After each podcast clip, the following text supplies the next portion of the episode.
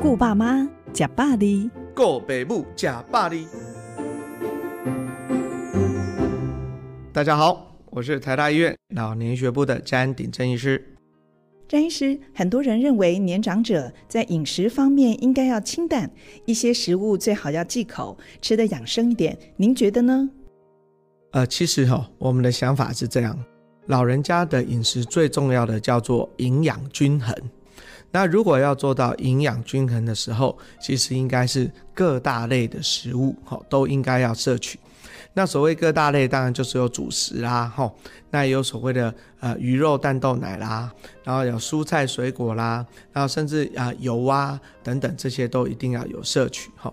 那至于要不要清淡，吼，应该是这样说，呃，我们之前可能有谈过说，老年人哦，他的口味哈可能需要重一点，因为某种程度他的味觉跟嗅觉会有点退化哈，所以如果说你真的煮得太清淡无味，其实老人家有时候会觉得这个东东西就不好吃。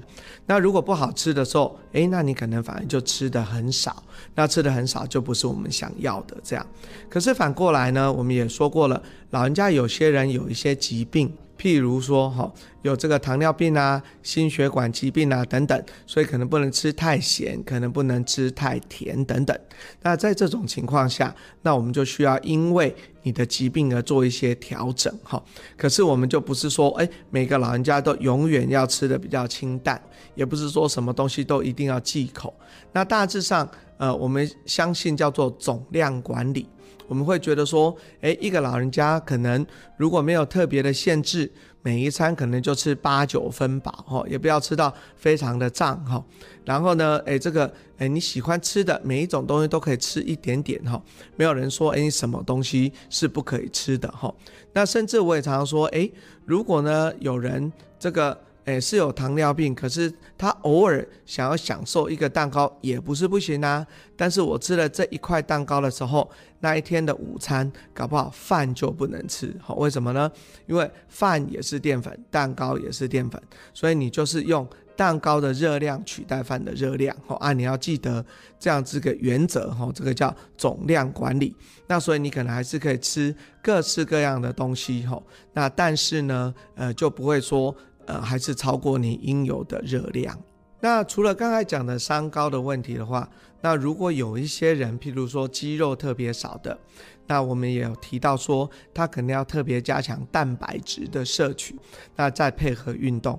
还有呢，我们也提过说，呃，其实有些人牙口比较不好，那这时候要动的倒不是说，呃，这个内容养生，而是这个呃食物本身的质地，哦，要做一些调整。譬如说，他可能就不能用很多烤的啦、炸的啦，比较硬的就不能吃哈。他可能要一些焖的、煮的哈。那甚至不能用这个硬的肉，可能要用绞肉。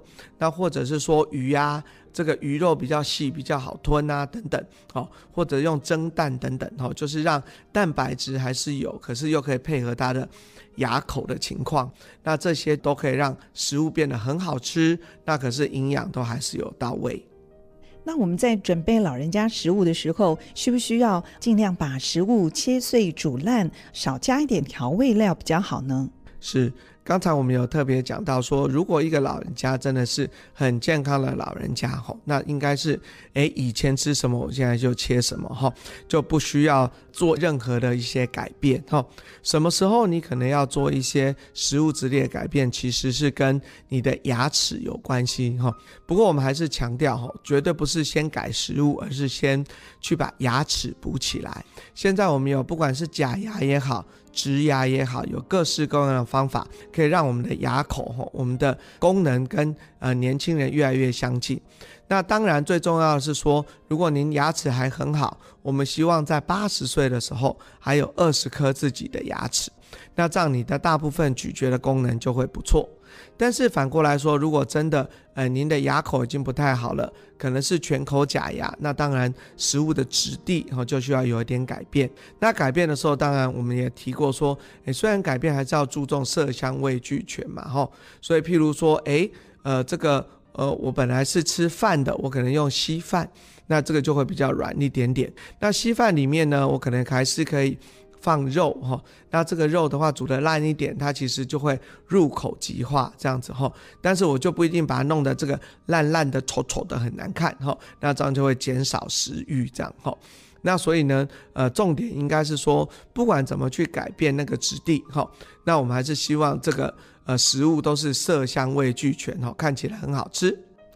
那除了所谓食物上的调整之外，我们也很建议啦哈，因为假设呢这个。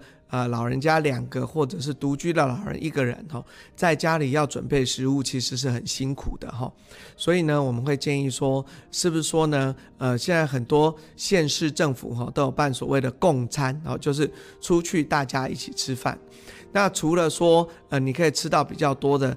呃，各式各样的食物之外，哈，很多时候，哎，你又可以认识新的朋友，哈，那也是一个很好的社交场合，就可以让大家走出去外面，这个行动力也会变好，哈，应该是一个很好的选择，可以请老人家能够试试看。